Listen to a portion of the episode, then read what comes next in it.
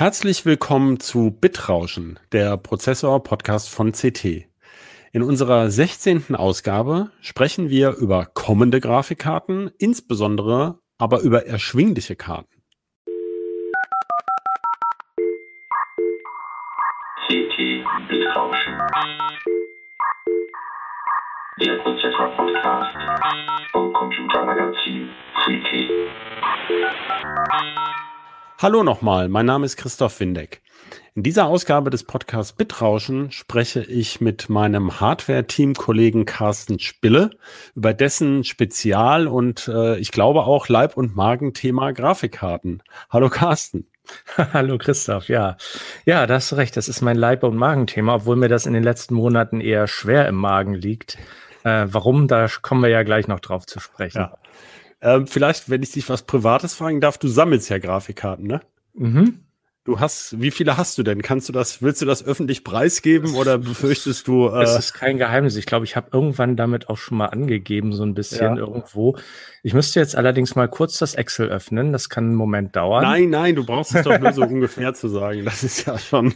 Ähm, ich scrolle gerade noch mal runter. Ja, ja, ist klar. Wir sind jetzt. Musst du noch das Mausrad ölen, ne? Nee, das nicht, aber ich ähm, bin noch nicht ganz äh, beim Ende beim Einpflegen, aber ich bin, glaube ich, mittlerweile knapp bei 400 Stück. Naja, ah naja, gut, dann weißt du ja eine Menge über Grafikkarten. Das ist ja, ja aber das sind, sind natürlich äh, nicht 400 von äh, top aktuellen Raytracing-Boliden, äh, sondern hauptsächlich natürlich ältere Karten, die man, Klar, die, die auch heute ja auch nicht, sondern die hast du im Karton da rumstehen und kannst sie dir mal angucken. Die meisten, ja. Genau. Ja, wie sieht's denn aktuell aus? Ähm, wir hatten ja eine lange Phase. Also ich bin ja jetzt frisch aus dem Urlaub zurück und ja. habe drei Wochen wenig mitbekommen. Ich musste mich ähm, heute ja einlesen und danke dir auch für den Themenvorschlag. Ähm, äh, also erstmal gucken, wir haben, ihr habt ja im, im Bitrauschen, beziehungsweise weil es so aktuell war, im letzten Podcast auch über die ähm, Intel-Fertigungs-Roadmap gesprochen. Genau. Ähm, und äh, das hat ja im Grunde auch mit Grafikkarten zu tun, da kommen wir gleich drauf, ja. weil Intel ja klar plant, ähm, Grafikkarten, also das ja auch schon angekündigt hat. Eigentlich hatte ich die so ein bisschen, wenn man mich vor einem Jahr gefragt hätte, es schon jetzt erwartet. Aber die sollen ja dieses Jahr noch die ersten so kommen. Es gibt ja schon diesen komischen Vorläufer für Notebooks, der aber noch nicht so viel bringt. Aber ähm, also Intel tut eine Menge da, aber zwischendrin hatten wir ja den Kryptowährungshype. Also es wird ja immer gerne verwechselt. Mit Bitcoin haben die Grafikkarten ja wenig zu tun, aber mit äh, Dingen wie Ethereum oder Monero oder irgendwelchen anderen Kryptowährungen mhm. ist da jetzt, hat sich die Situation beruhigt? Also kann man wieder Grafikkarten kaufen überhaupt? Also sie hat sich ein klein wenig entschärft. Das hat mehrere Gründe. Aber äh, ich würde sagen, vorbei ist das Problem noch nicht. Ähm, ich fange mal vorne an. Ähm, zum einen gab es ähm, bei Ethereum, das war bis vor einem anderthalb Monaten das profitabelste, was man so auf der Grafikkarte selbst äh, schürfen konnte. Da hatten wir auch ein paar Artikel im Heft dazu. Ähm, da gab es ein, ein Update im Algorithmus, der die Belohnung für äh, zur Verfügung gestellte Rechenleistung deutlich gesenkt hat. Und seitdem ist pro Teraflops Rechenleistung einfach weniger zu holen. Zweitens. Insbesondere äh, kann man noch dazu fügen, in Ländern, wo der Strompreis hoch ist, muss man ja sagen, ne? Oder gilt das allgemein? Das gilt allgemein. Die Profitabilität ist natürlich umso höher, äh, je weniger man für den Strom bezahlt. Ja. Es gab dann ja auch äh, Berichte, dass äh, war das in Polen am Verteidigungsministerium? Ich weiß es nicht. In, an irgendeinem Ministerium sind Leute aufgeflogen, die da äh, eine kleine private Mining Farm betrieben haben auf Staatskosten. So ein ja, Strom gut, ist natürlich ja, dann dann sehr, sehr günstig und genau. äh, unschlagbar äh, im Preis-Leistungs-Verhältnis. Das gibt's ja immer wieder, solche, ja, solche genau. Geschichten. Die sind natürlich schön, aber das ist ja alles im Grunde, das sind ja alte Hüte. Also ja, Stromklau also, gab's ja auch schon vor, genau. vor Kryptowährung. Klauen wofür man den nun klaut, ist ja egal. Und ist immer fies. Nein, das macht ja. man nicht und sollte man auch nicht machen und auf jeden Fall sollte man sich dabei nicht erwischen lassen. Ähm, das Problem ist, die Grafikkarten brauchen deswegen ja nicht weniger Strom und da es jetzt weniger Vergütung gibt, äh, sinkt die Profitabilität.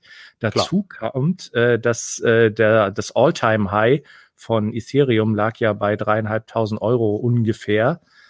Und, ähm, also du meinst jetzt von der Währung selbst sozusagen. Von, also genau. Der Wert von der, der Kryptowährung, wenn man sie eintauschen würde gegen hartes, genau, also gegen echtes genau, Geld gegen, sozusagen. Gegen, gegen echtes Fiat-Geld. Fiat-Währung, ja. sagt man, glaube ich, in den Kreisen so. Genau. Und ähm, da äh, gab es ja einen ziemlichen Kurzeinbruch, äh, Kurseinbruch, Kurssturz auf, ich glaube, 1600 Euro oh, pro Ethereum, so als, als kurzzeitiges Minimum. Da sind wir jetzt schon wieder weit von entfernt. Also es schwankt sehr stark und die meisten Miner, die schmeißen nicht sofort ihre, ihre Grafikkarten alle weg oder verkaufen die in Panik, wenn der Kurs mal fällt, sondern ähm, die kaufen vielleicht nicht so viel nach. Ähm, von daher ist der Druck nur etwas weggenommen vom, vom Markt. Aber ähm, es gab noch einen zweiten Faktor und zwar lag der äh, bei Nvidia. Nvidia hat ja vor längerer Zeit schon angekündigt, spezielle Mining-Grafikkarten auf den Markt zu bringen, die sie jetzt auch im letzten Quartal in der Bilanz mal erwähnt haben. Und im Gegenzug wollte man die GeForce-Karten, die dazu eigentlich sonst zweckentfremdet werden, mit einer Drossel in Kombination vom Grafikkarten BIOS und Treiber äh, auf ungefähr die halbe Profitabilität beschränken. Also hat nur noch den halben Durchsatz dann. Und das hat dazu geführt, dass die äh, mittlerweile eigentlich fast nur noch erhältlichen Low Hash Rate, das steht dann in der Produktbezeichnung auch LHR drin, für Low Hash Rate, das sind halt die gedrosselten GeForce-Karten und die sind für die Miner insgesamt nicht so interessant, speziell für, natürlich für die Miner, die ähm, normale Strompreise bezahlen, sage ich mal. Für die lohnt sich das dann ja, fast gar also nicht. Also diese mehr. drei Faktoren haben jetzt dazu geführt, dass die Verfügbarkeit besser geworden ist, dass besser, es also aber noch Karten gibt, aber noch nicht wie vorher. Nein, weit entfernt von gut. Also ähm, wir haben jetzt ja gerade eben den Launch der Radeon RX 6600 XT hinter uns. Das ist äh, quasi ganz frisch.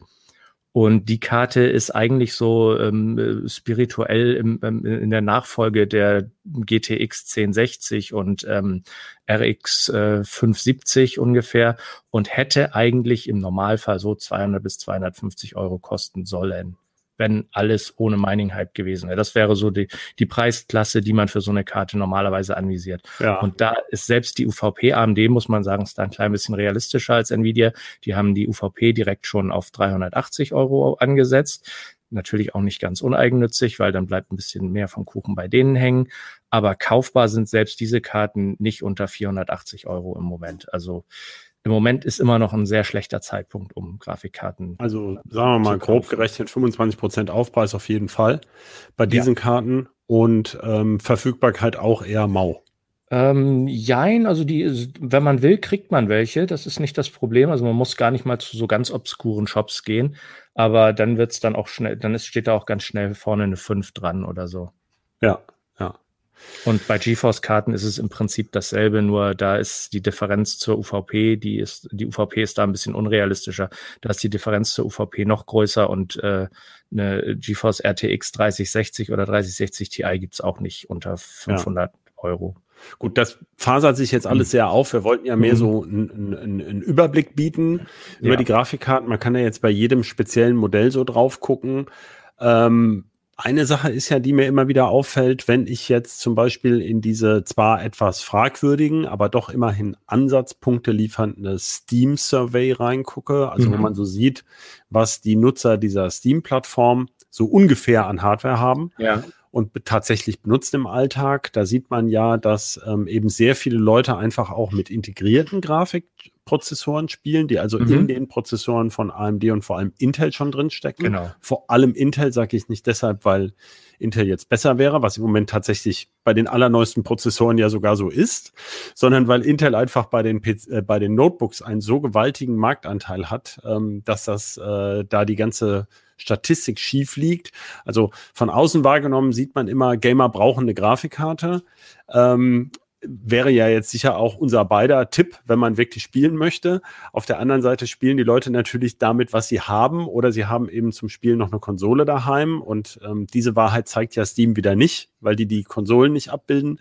Genau. Aber sagen wir mal, bei in Bezug auf alle PCs ist es ja so, dass man ähm, äh, so da, dass AMD gar nicht zum Beispiel gar nicht so eine große Rolle spielt, sondern dass sich ja vieles auf Nvidia fokussiert, wenn man wirklich spielen möchte. Das zeigen ja die, die Daten von zum Beispiel diesem John Petty Research, ähm, die dann äh, doch immer ein, also trotz aller Zugewinne, die AMD immer mal wieder hat, mhm. dass das doch sehr Nvidia-lastig ist, wenn es wirklich um Gaming-PCs geht. Genau. Ähm, das ist ja nach wie vor der Stand der Dinge, ne?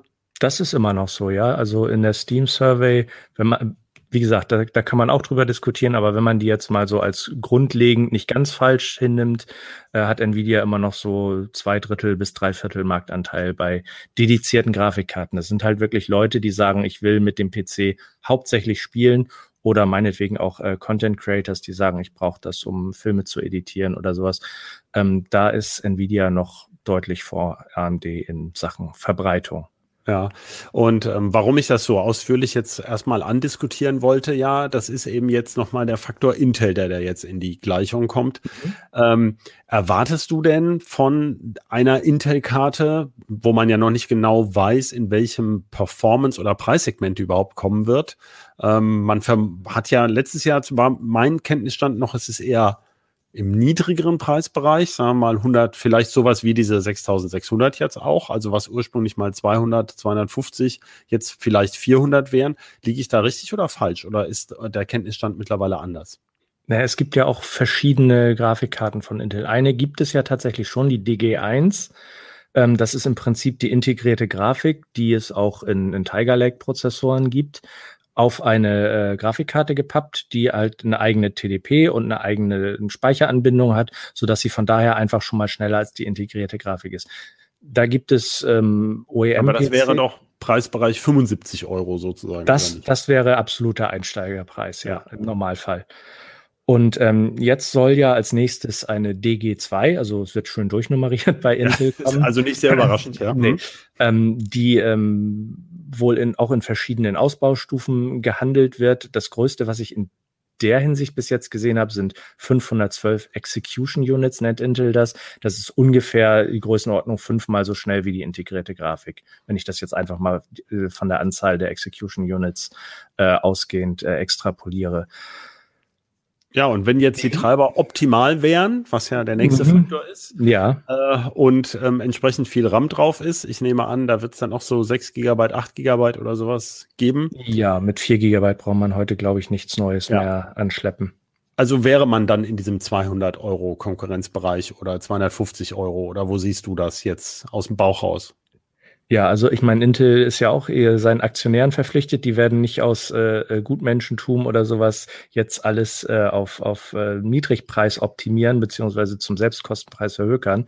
Also da denke ich mal, ist sicherlich eine zwei vorne dran, je nachdem, wie leistungsfähig das Ding dann tatsächlich wird. Also wenn man sagt, die Treiber funktionieren alle optimal, so wie es sein soll. Das ist ja bis jetzt auch noch so ein bisschen wackelig, wie es dann wirklich ist ähm, könnte das auch tatsächlich sein, dass sie Richtung 300, 400 Euro gehen, je nachdem, naja. wo sie dann landen. Ne? Wenn, wenn naja, klar, Performance im Vergleich das zu einer 30, ja. RTX 3070 äh, irgendwo ankommt, dann werden sie sicherlich äh, doof, wenn sie sagen würden, wir verkaufen es für die Hälfte. Klar. Mir ging es ja nur darum, dass ähm, die Zuhörer sozusagen äh, ungefähr einordnen können, in welchem Bereich erwartet man denn jetzt eigentlich zusätzliche Konkurrenz.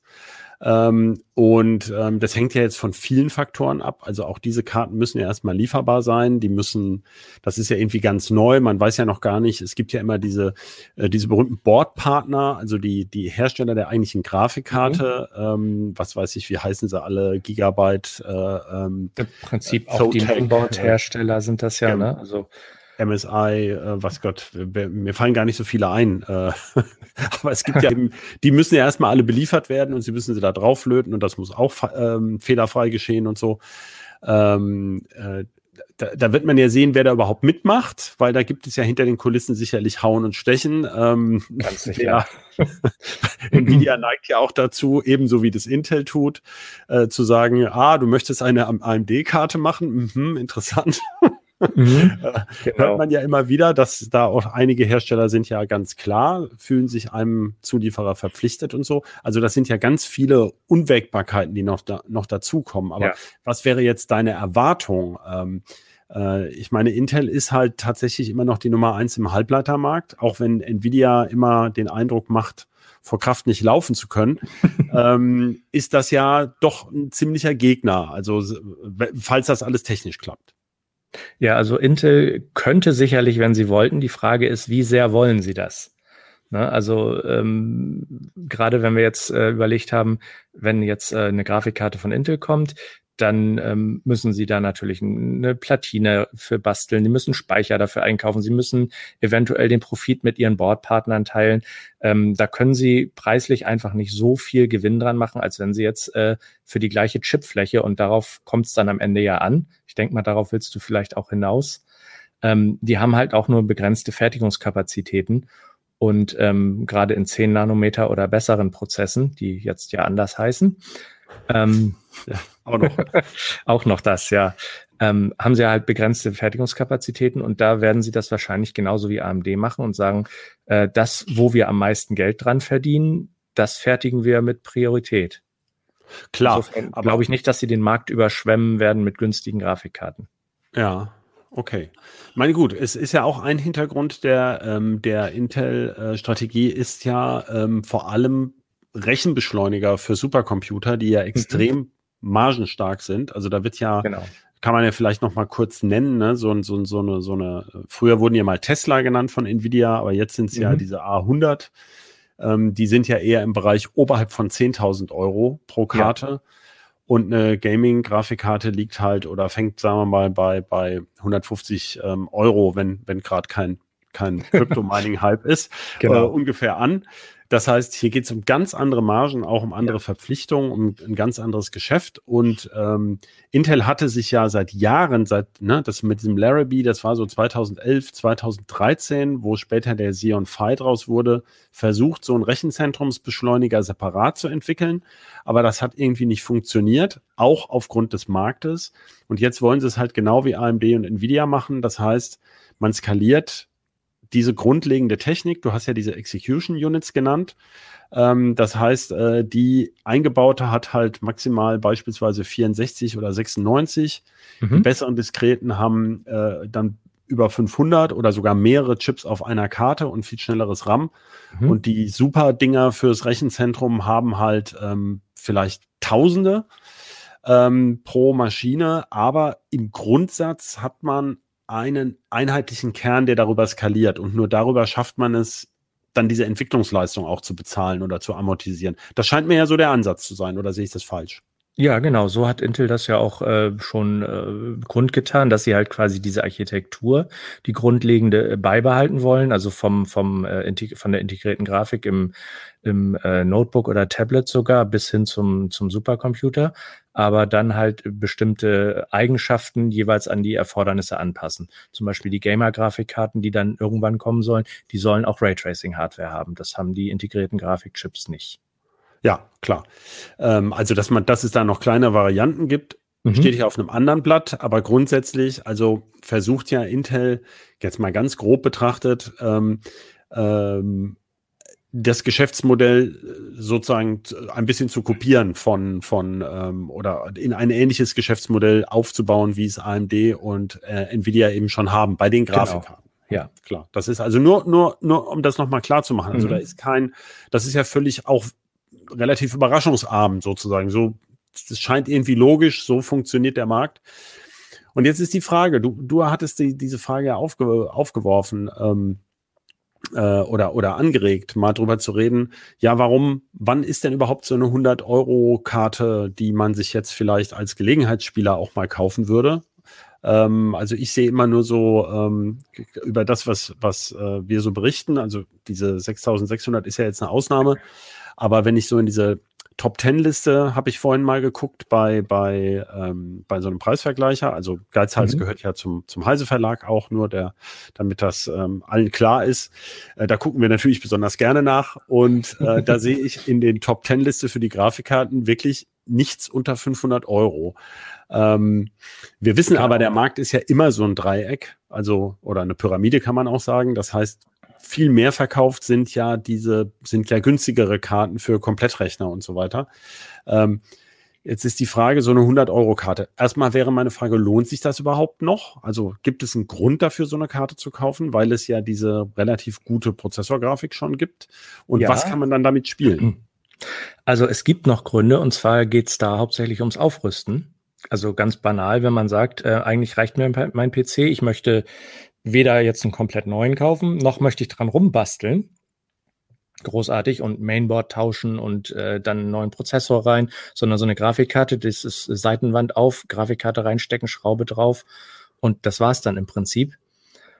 Und ähm, für solche Leute, auch wenn man gar nicht spielen will, sondern nur wenn man ähm, zum Beispiel Videostreaming betreiben ja, möchte. Stimmt, hast recht, ja klar. Ne, die, mhm. Haben dann zum Teil auch deutlich modernere Encoder und Decoder, die äh, auch die kleinen Grafikkarten, so eine GT 1030 oder eine RX 550, die es mal unter 100 Euro gab. Also ich glaube, die GT 1030 gibt's immer noch unter 100.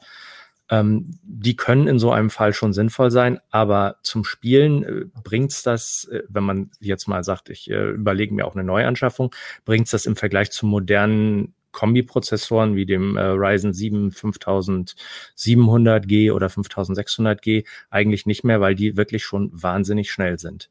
Ja, also im Vergleich ähm, zu den im Vergleich zu, im Vergleich zu den Einsteiger, ehemaligen Einsteiger-Grafikkarten.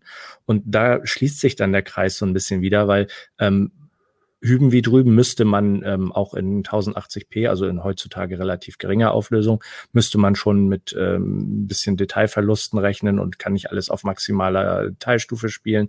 Aber das gilt sowohl für die Kombiprozessoren als auch für die ganz günstigen Grafikkarten. Und um da wirklich eine, eine Schippe draufzulegen, müsste man in der Rechenleistung schon mal äh, deutlich äh, höher gehen. Und dann ist man gleich im Bereich von 200, 300 Euro. Ja, auch beim RAM, ne? Also ähm, man müsste ja, also äh, der der der Vorteil sozusagen ähm, der äh, der eingebaute Grafikchip kann ja das RAM dynamisch mitnutzen. Da habe ich heute fast immer 16 Gigabyte ähm, oder sagen wir sehr oft mhm. 16 Gigabyte drin. Und ähm, das ist dann zwar langsamer angebunden, aber es ist eben überhaupt da. Ähm, während natürlich die PCI Express Karte, die braucht das RAM schon lokal. Das muss ich ja also auch immer noch draufrechnen, den Preis für das RAM. Und du hast es ja vorhin schon angerissen. Genau. Unter 6 Gigabyte geht da sowieso nichts. Also 8 Gigabyte ist ja wohl eher der Standard oder geht es sogar noch höher mittlerweile? Also ich sag mal, für ernsthafte Spielerkarten, wenn man das so in Anführungszeichen sagen kann, sind 8 Gigabyte als Einstieg auch für 1080p schon sinnvoll. Das heißt nicht, dass heute nichts mehr läuft unter 8 Gigabyte, aber man will die dann ja auch ein, zwei, drei Jährchen behalten. Ne? Ja. Ja, das sind ja dann schon ein paar Euro, speziell wenn es halt genau. schnellere GDDR ähm, 6 Chips oder sowas sind und eben mhm. nicht das Standard äh, DDR4 RAM. Das kommt, glaube ich, gar auf Grafikkarten auch wirklich gar nicht mehr zum Einsatz. Oder habe ich ja, auf den, bei uralten Dingern? Ne? Bei uralten und bei absoluten Einsteigerkarten, da wird ja. DDR3 und DDR4, also tatsächlich der die, die normalen Arbeitsspeicherchips, also gar nicht GDDR unbedingt mehr benutzt. Ja.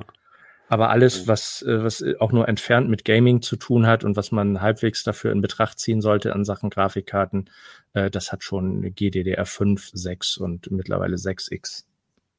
Das heißt, die ähm, zum, zum Upgrader sozusagen ähm, werden sich auf absehbare Zeit offenbar schwer tun, eine 100-Euro-Karte zu finden, die überhaupt attraktiv ist. Ja, definitiv. Das ist ja jetzt schon so. Ich meine, wir haben ja auch in unseren Opti-PCs öfter mal schon die äh, GT 1030 empfohlen, weil sie halt sehr günstig war. Sie ließ sich passiv kühlen. Man konnte zwei 4K-Displays betreiben und all sowas. Aber das große Problem ist, erstmal kosten die guten Modelle von der jetzt auch schon über 100 Euro, dafür, dass man damit eigentlich nicht spielen kann. Und das ist im Prinzip, wenn man sowieso einen Rechner neu kauft oder so, ist das ja rausgeschmissenes Geld, weil dann kann man gleich eine integrierte Grafik kaufen und hat dann im Prinzip äh, zwei Fliegen mit einer Klappe geschlagen. Und ja, kommt wobei Ende wir ja immer noch das leidige Problem haben, dass ähm, bei den Komplett-PCs, also selbst bei den Minis von ähm, so einem Intel NUC oder auch von Dell, Lenovo, HP, die ja recht attraktive Mini-Rechner bauen, da hast du praktisch immer zweimal DisplayPort dran oder sogar mhm. äh, USB-C noch dazu in grafiktauglicher Ausführung. Genau. Aber bei Mainboards ist das ja immer noch irgendwie leidig, dass man äh, froh sein muss, wenn man überhaupt einen DisplayPort-Anschluss kriegt. Also, ähm, wobei natürlich auf der anderen Seite gibt es auch nicht so viele Leute, die jetzt zwei äh, hochauflösende Displays unbedingt an so, ein, an so eine integrierte Grafik anschließen wollen. Ne? Nee, und die, denke ich mal, die wirklich, bei denen es wirklich mehr um die Displayfläche geht, die äh, sind dann auch eher diejenigen, die sich vielleicht einen Mini-PC oder äh, einen Fertigrechner oder eventuell dann ein Notebook mit Dock kaufen. Ja. Nee, ich wollte nur darauf raus wegen PC-Bauvorschlag, weil das ist ja immer noch, so, also ja. diese, diese Märkte sind ja eben sehr geteilt, ne? Also mhm, die, genau. die, die einzelnen kaufbaren Mainboards zielen auf einen etwas anderen Menschenschlag als äh, der fertige Mini-PC sozusagen. Definitiv, definitiv. Ja, ja. Ja gut, das ist ja ähm, ist interessant, dass man also in diesem Preisbereich im Grunde gar nichts mehr zu erwarten hat, wenn man so will. Also nur ja, veraltete Technik, die ja durchaus für bestimmte Anwendungen reicht, aber wo man immer so ein bisschen so mhm. das Gefühl hat, jetzt habe ich zwar was gespart, aber, aber eigentlich aber nur so halb, sozusagen wer, wer billig kauft, kauft doppelt, sagt man ja oft. Und in dem Fall, denke ich mal, wird das in Zukunft auch noch schwieriger, weil äh, AMD zum Beispiel hat ja auch angekündigt, die wollen ja im, in der nächsten Runde der äh, Ryzen-Prozessoren auch die Grafik rund erneuern nochmal. Ähm, die wird dann halt nochmal schneller, logischerweise. Dann kommt irgendwann DDR5 mit deutlich mehr Speicherbandbreite. Und dann wird die integrierte Grafik, die oft an genau dieser Speicherbandbreite auch oft krankt, nochmal schneller. Und dann braucht es tatsächlich wirklich eine 300 Euro Grafikkarte oder sowas, um wirklich ein lohnendes Aufrüstziel zu geben, wenn du so eine Grafik quasi in deinem PC schon ab Werk hast. Ja, na klar. Äh, auf der anderen Seite ist es ja so, ähm, so ein PC willst du dann ja erst in drei oder vier Jahren aufrüsten oder sowas. Möglicherweise. Genau. Der Prozessor ist ja noch gar nicht da. Also da sprechen, gucken wir jetzt sehr weit in die Zukunft. Ja. Ähm, mir ging es ja eher um diesen Aspekt. Ähm, Gibt es denn noch sinnvolle äh, äh, Upgrade-Grafikkarten in diesem Preisbereich. Ähm, es gibt ja noch eine andere Quelle von, von preiswerten Grafikkarten, zumindest theoretisch. Also diese ganzen Miner, die jetzt mit Grafikkarten Geld verdient haben, die ja. verkaufen die ja irgendwann gebraucht können wir wirklich sehen oder nachweisen, dass diese Karten relevanter Menge, in relevanter Menge in Deutschland oder auch, äh, sagen wir mal, Österreich, Schweiz irgendwie wirklich auf den Markt kommen und den Markt auch beeinflussen? Oder ist das irgendwie, ähm, versinkt das in irgendwelchen Ebay-Tiefen und man kriegt es nicht mit? Also da die Grafikkarten ja, wie du schon sagst, gebraucht sind und auch oft sehr heftig gebraucht. Also die liefen ja nicht wie in einem Spiele-PC ein paar Stunden am Tag, sondern die laufen ja unter Dauervolllast im Prinzip. Ähm, und vor allen Dingen, äh, da sehr viele Miner, besonders so äh, semi-professionelle oder ganz professionelle, haben ihre Rigs dann in China stehen oder in, in, ähm, in Russland oder wo gerade der Strom günstig ist. Das Thema hatten wir ja vorhin schon ähm, dann werden die Karten auch dort natürlich erstmal äh, in den Gebrauchtmarkt gegeben. Das heißt, ähm, hier in Europa weiß ich nicht, ob das den, den Markt so stark beeinflussen würde. Klar gibt es ähm, einzelne Karten, die zum Mining benutzt wurden, die werden dann auch verkauft. Aber äh, dass das wirklich relevante Stückzahlen für den, für den Gesamtmarkt sind, das, das sehe ich nicht so ganz. Also die Nein, es gab halt vor einigen Jahren bei der letzten Mining-Welle mal diesen Effekt, dass sich das ja in irgendwelchen Umsatzbilanzen von, äh, ich glaube, bei AMD gezeigt hatte. Ähm, naja, bei Nvidia müsste es sich auch gezeigt haben, dass zumindest der Absatz, äh, dass der Markt belastet war sozusagen durch riesige Mengen an Gebrauchtkarten. Angeblich wurde damals diskutiert. Ähm, es gibt also natürlich ja kein. Ich anders in Erinnerung. Ich war äh, ja so, äh, das war ja auch ein bisschen das Problem, was äh, in diesem Mining Cycle äh, quasi wieder äh, zu sehen war. Damals war es ja so, dass die, sowohl Nvidia als auch AMD gesagt haben, ja, okay, da haben wir jetzt eine neue tolle Einnahmequelle. Wir fahren die Produktion mal hoch und hatten dann sehr viele Karten auch in der Pipeline quasi, bevor sie sie verkaufen konnten, in der Hoffnung, dass die Miner ihnen die schon abnehmen. Und dann ist der Mining-Markt zusammengebrochen. Und dann waren einfach die Lager auch voll. Das war nicht nur Ach so, der ja sondern Gut. die haben einfach die Produktion hochgefahren und sind dann auf diesen Stückzahlen sitzen geblieben, die sie dann einen Monat oder ein Jahr später äh, nur noch äh, mit, äh, naja, zu nicht so hohen Preisen wie ursprünglich gedacht verkaufen konnten. Klar, diesen Effekt gibt es natürlich auch, ja. Außerdem, äh, wie du schon zu Recht gesagt hast, also ich meine, der ähm, äh, chinesische, asiatische Markt, der ist äh, sehr, sehr groß und ähm, äh, das ist für die Hersteller natürlich einerseits relevant, also die verkaufen da viel rein und Effekte, ja. die dort lokal passieren, die wirken sich natürlich nicht automatisch auch auf ähm, das Geschehen hier äh, in, in Mitteleuropa aus. Also insofern ähm, äh, ist das dann vielleicht relevant auch sogar für die Bilanzen dieser Hersteller und für deren Einnahmen, aber nicht unbedingt für den ähm, Käufer, die Käuferin, die hier irgendwie eine Grafikkarte fürs Upgrade sucht. Ne? Nicht unbedingt, nee. Gut. Hast du noch irgendwas, was du zu dem Thema dazu loswerden möchtest. Was habe ich noch? Ähm, ja, eigentlich haben wir das meiste, glaube ich, schon abgefrühstückt, würde ich sagen. Okay. Ähm, Intel-Grafikkarten kommen irgendwann, vielleicht Ende des Jahres, sollten ja Ende letzten Jahres schon kommen. Ja, Jetzt ja. Äh, wird ja. Naja, diese eine ist ja schon da, aber die war ja eher, wie sagt man genau. das schön, underwhelming. Also ähm, ja, das konnte ja auch nicht besser sein, ja. Mhm. Ja, und jetzt ähm, tauchen aber immer mehr ähm, DG2 Benchmark-Ergebnisse in irgendwelchen Benchmark-Datenbanken auf. Also das könnte darauf hindeuten, dass sich das demnächst dann doch mal Richtung Markt entwickelt, müssen wir mal schauen. Also spannend ist es ja auf jeden Fall, weil man noch gar nicht weiß, wo sich das einordnet. Und auch ähm, Konkurrenz wäre ja schön in diesem Bereich. Auf jeden und zusätzliche Fall. Fertigungskapazität, ähm, die würde ja eigentlich in jedem Fall helfen, wenn ein zusätzlicher Hersteller wirklich zusätzliche Kapazität reinbringt. Das ist genau. ja dann genau. die Frage, ach ja, stimmt, den, den Aspekt hatten wir ja noch.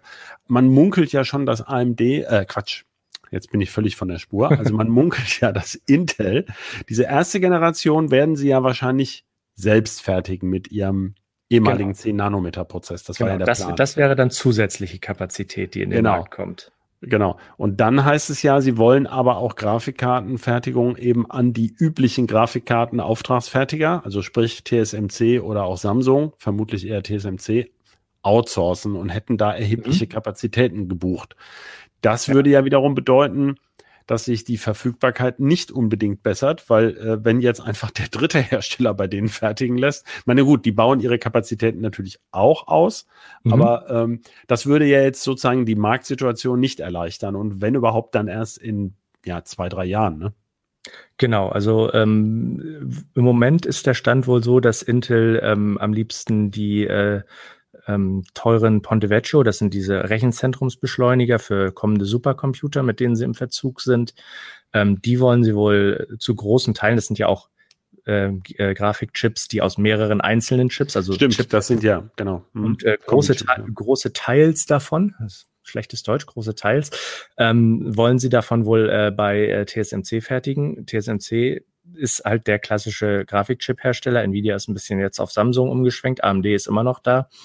Ähm, da beißt sich dann die Maus keinen Faden, ob, ob der, der, der eine 7 Nanometer Wafer, der noch da ist, ob da jetzt AMD-Grafikchips oder Intel-Grafikchips von werden, das spielt für die Marktabdeckung dann äh, für die Hersteller natürlich eine Rolle, aber für die äh, Gesamtverfügbarkeit im Markt äh, für den Endkunden eigentlich eher weniger.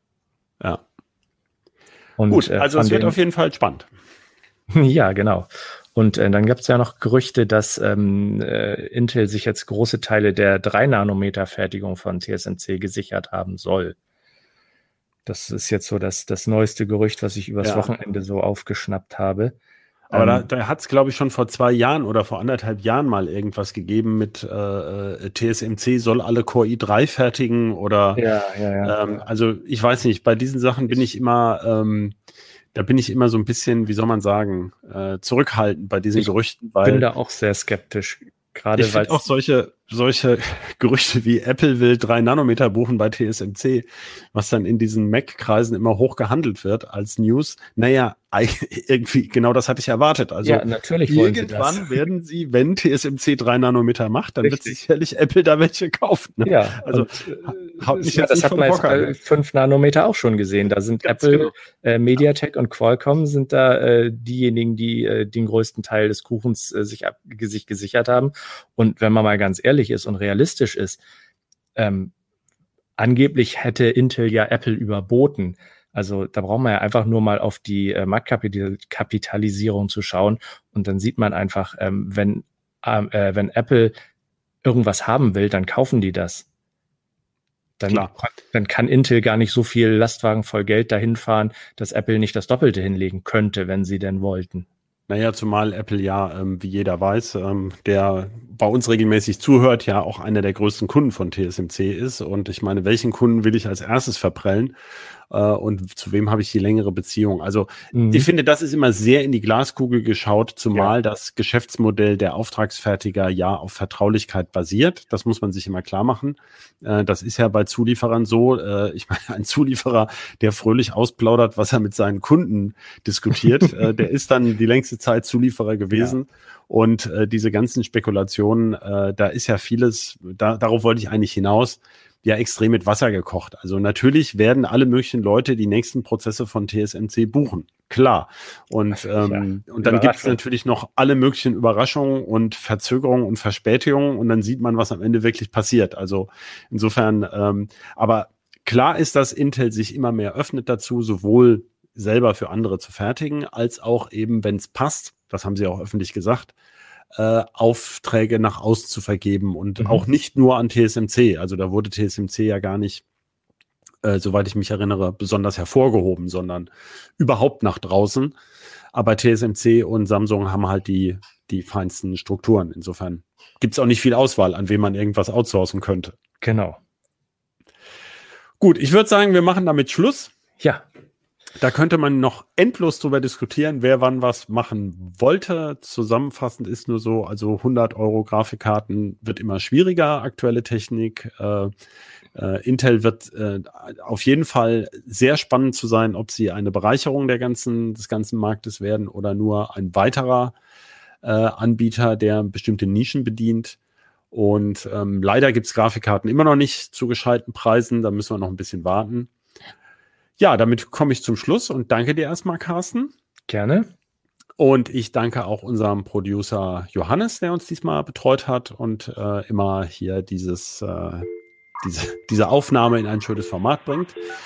Vor allem danke ich aber unseren Zuhörerinnen und Zuhörer und erinnere nochmal, dass wir uns über Feedback freuen, zum Beispiel per Mail an bit-rauschen.ct.de. Und noch ein Hinweis in eigener Sache des Heise Verlags. Also im Heise Universum gibt es noch viel mehr Podcasts. Und äh, wenn Sie mögen, hören Sie doch mal rein, zum Beispiel in die Auslegungssache der Kollegen Holger Bleich und Jörg Heidrich, in den Uplink von der CT-Redaktion oder auch äh, bei den Kollegen von Heise Autos, die die Hupe äh, machen. Und damit, tschüss. Thank you.